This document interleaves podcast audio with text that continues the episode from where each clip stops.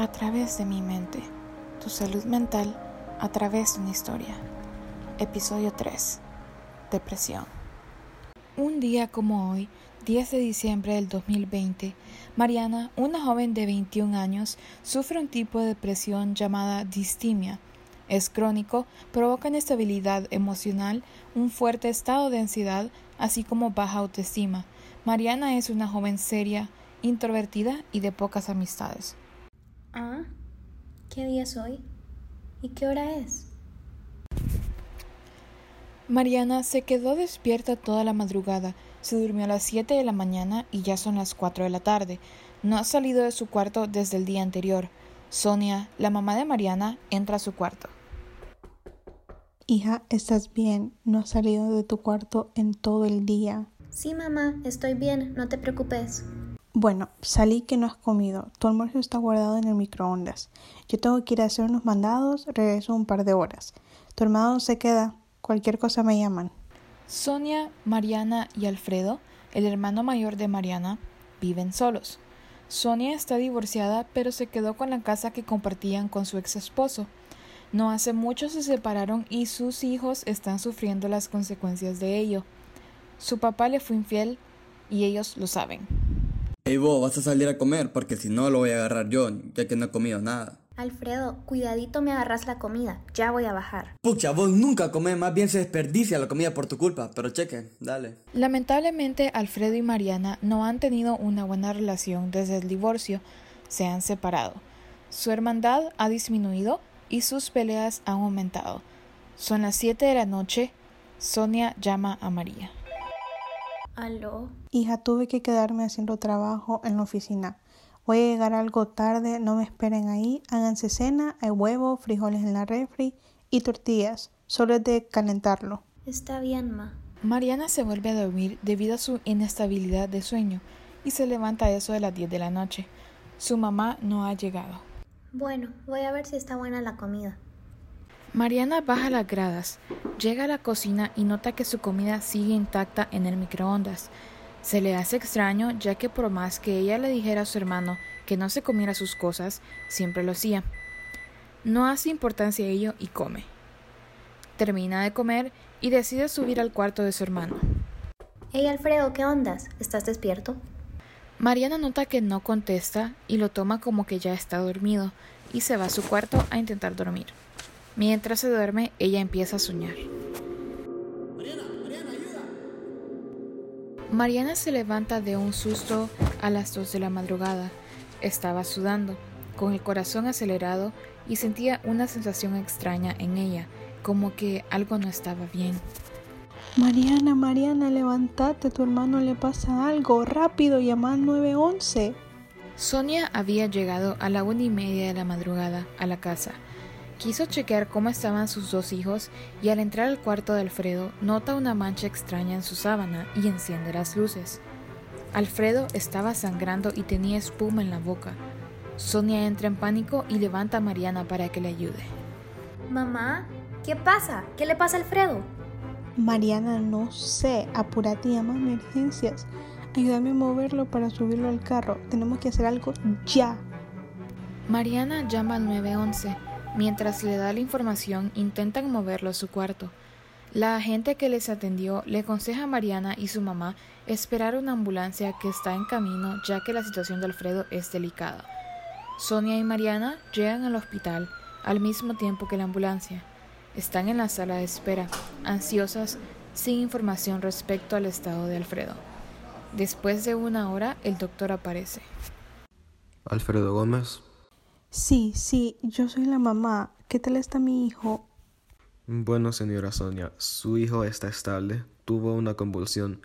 Este es el motivo de la sangre en la boca. La sangre fue debido a que durante la convulsión se mordió la lengua, pero la costuramos y todo está bien. Queremos hacerle unos exámenes para asegurarnos la razón de la convulsión. Ocupamos hacerle unas preguntas y pedir aprobación para dichos exámenes. Gracias a Dios, doctor, pero mi hijo va a estar bien. Yo haré lo que sea necesario para que se pueda recuperar. Sí, señora, todo está bien y le aseguro que está en buenas manos. Ahora proceda conmigo a mi oficina, por favor, para dar aprobación a los exámenes y darle mayor información. El doctor le explica a Sonia lo sucedido.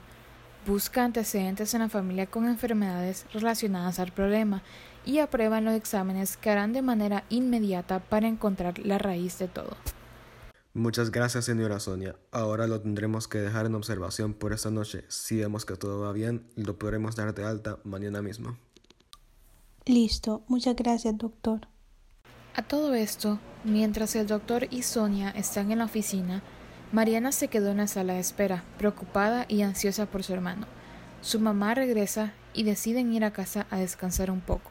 Mamá, yo soñé que Alfredo me pedía ayuda. Siento que es mi culpa, lo pude haber evitado si hubiera estado más atenta. Yo lo vi y no entré porque pensaba que estaba dormido. Hija, no te preocupes, nada de esto es tu culpa. Vos no sabías nada. Durante todo el camino, un silencio incómodo y de preocupación se presenta en el ambiente. Llegan a la casa. Mariana se va directo a su cuarto. ¿Qué le habrá pasado a Alfredo? No entiendo. Él estaba bien en la tarde. Mariana se encierra el resto de la tarde. Piensa y piensa y no sabe qué hacer. Siente que todo va cuesta abajo. El divorcio de sus papás y ahora su hermano en el hospital de manera repentina. Su mamá está preocupada por la situación y no presta mucha atención a Mariana. ¿Por qué me pasa esto a mí? ¿Qué he hecho mal? Mariana decae en su depresión, no encuentra salida a su sensación de culpa. Se siente sola y triste por todo lo que ha pasado. Mariana llora y deja de comer. Su depresión la está atacando y nadie lo sabe, ni siquiera ella misma. Sonia está tan preocupada por Alfredo que no se da cuenta. Hola. Sí, buenas, con Sonia Gómez. Sí, ella habla. Buenas, señora Sonia. Le llamamos del Hospital Benito para informarle que ya le dimos de alta a Alfredo Gómez y puede pasar por él. Ya le tenemos los resultados de los exámenes listos. Muchas gracias. Voy en camino. Sonia se dirige al hospital con Mariana. Llegan y preguntan por Alfredo. El doctor se presenta y se va a su oficina con Sonia a explicar lo sucedido. Una vez terminan, se suben al carro los tres y se van. Bueno, hijo, me alegro que estés bien. Cuando estemos en la casa hablaremos los tres juntos, ¿ok? Ok. Ok. Llegan a la casa y se reúnen en la sala de estar. Bueno, niños, yo sé que hemos pasado por momentos difíciles. Entiendo que lo de mi relación con su papá les ha afectado y ahora pues, lamentablemente lo que te pasó a vos, Alfredo, que gracias a Dios estás bien. Y pues me preocupo, han estado muy separados entre ustedes y de mí también. Quiero saber si están bien, si algo les está incomodando. Yo, mamá, pues me siento algo mal por lo de mi papá con vos, pero no hay nada que se pueda hacer, ¿verdad? Tenemos que aprender a vivir con ello. A mí no me pasa nada, solo estaba preocupada por Alfredo. Segura, hija. Tenemos que ser honestos aquí. Hemos pasado por mucho como familia y es bueno hablarlo. Sí, mamá, ya todo está bien. Me voy a mi cuarto. Está bien. Alfredo, quédate. Aquí vamos a ver todos los medicamentos y la hora que te toca tomarlos. Alfredo fue diagnosticado con epilepsia debido a una malformación congénita. Es manejable, pero necesita medicamentos para controlarlo. Una vez Sonia termina de hablar con Alfredo y organizan los medicamentos, se van donde Mariana. Mariana, ¿puedo entrar? ¿Qué pasó, mamá? Ya te dije que todo estaba bien. Mariana, soy tu mamá y te conozco. ¿A vos te pasa algo? Contame. Vos sabes que estoy aquí para ayudarte. Te amo y no importa lo que pase, siempre estoy para vos. Mamá, ni siquiera tenés tiempo para nosotros. Yo sé, hija, últimamente he estado muy ocupada con el trabajo, pero te prometo que les voy a dedicar más tiempo a ustedes. Vamos a salir como familia. Quiero ayudarles a sobrepasar sea cual sea el problema que tengan y que puedan confiar en mí, en que voy a estar aquí para lo que necesiten. Mamá, gracias, pero es que vos no entendés. No sabes por lo que estoy pasando porque no estás en mi lugar. Entonces contame, puede ser que te entienda o te pueda aconsejar, mi amor. Soy tu mamá y nunca te voy a dar un mal consejo, ni te voy a dejar de amar pase lo que pase. Bueno, es que mira, yo te dije antes que me sentía mal por lo de Alfredo. Yo de verdad siento que fue mi culpa. Y pues, Mi papá nos dejó, no se quedó ni siquiera por nosotros. No nos quería. No quiero ni comer, me siento sola. Ya entendí, hija. Mira, como te dije antes, no es tu culpa. El problema de tu hermano fue algo repentino. No es tu trabajo estar encima de él. Cada quien tiene sus propios problemas y su propia vida. No sintas que tenés cargo sobre ello. Estas cosas pasan y tenés que mirar el lado bueno. Tu hermano ya está sano y salvo y está con nosotras. Él no cree que fue tu culpa tampoco, lo creas vos. Sos su hermana y él te ama y siempre te va a amar. Además, que tu papá se haya ido no significa que no los quiera. Tomamos caminos separados por diferencias entre nosotros, pero ustedes no tienen nada que ver en esta decisión. Él los ama incondicionalmente, eso no lo va a cambiar. Gracias, mamá. La verdad me he sentido mal al respecto y ni siquiera quiero salir o comer. No tengo ganas de nada. Tu depresión te está afectando, amor. Lo mejor sería que te ejercites conmigo. Vos sabés que yo salgo a correr todos los días a regresar del trabajo. Eso te va a ayudar mucho a distraer tu mente. Es más, hasta me puedes acompañar a hacer yoga. Gracias, mamá, pero tampoco puedo dormir. Mira, los té de hierba te ayudarán bastante. En la cocina tengo varios, de manzanilla, valeriana, lavanda y menta. No tenés que tomarlos todos de un solo, pero tenés varias opciones. Una tacita antes de dormir y te va a ayudar. Recordad que tenés que plantear un tiempo establecido para irte a dormir. Si estás despierta a la madrugada, no vas a tener energía durante el día. ¿De verdad crees que funcione?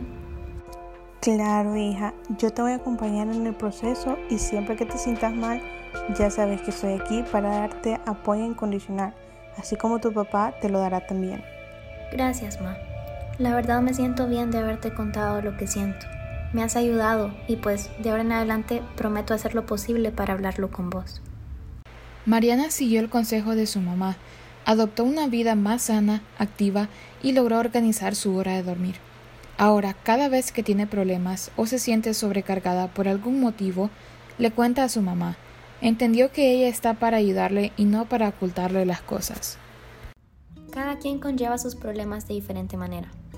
Puede ser que para vos mi situación no fue algo grave, pero para mí sí. Al punto que empeoró mi depresión y me aislé de todos. Recuerda que la depresión es algo real, es un trastorno del estado de ánimo y muchos lo sufrimos provocando que algunas situaciones se agraven para nosotros. Recuerda siempre buscar ayuda. Tu familia puede escucharte y darte apoyo, pero no hay que olvidar que cuando la situación se agrava y que a pesar de los consejos nada parece funcionar, siempre puedes acudir a un profesional.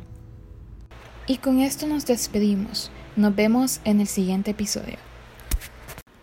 Has escuchado a través de mi mente diseño y arte Linda Ruiz y Rodrigo Izaguirre. Dirección y edición Sebastián Mejía. Guión Angie Zelaya. Producción Angie Zelaya y Sebastián Mejía. Diseño sonoro y realización Angie Zelaya y Sebastián Mejía. Distribución Gabriela Lanza. Consulta todos los contenidos de este podcast en Spotify, Anchor y Podcast Apple como a través de mi mente. Síguenos en Facebook como A través de mi mente e Instagram como A través de mi mente 20.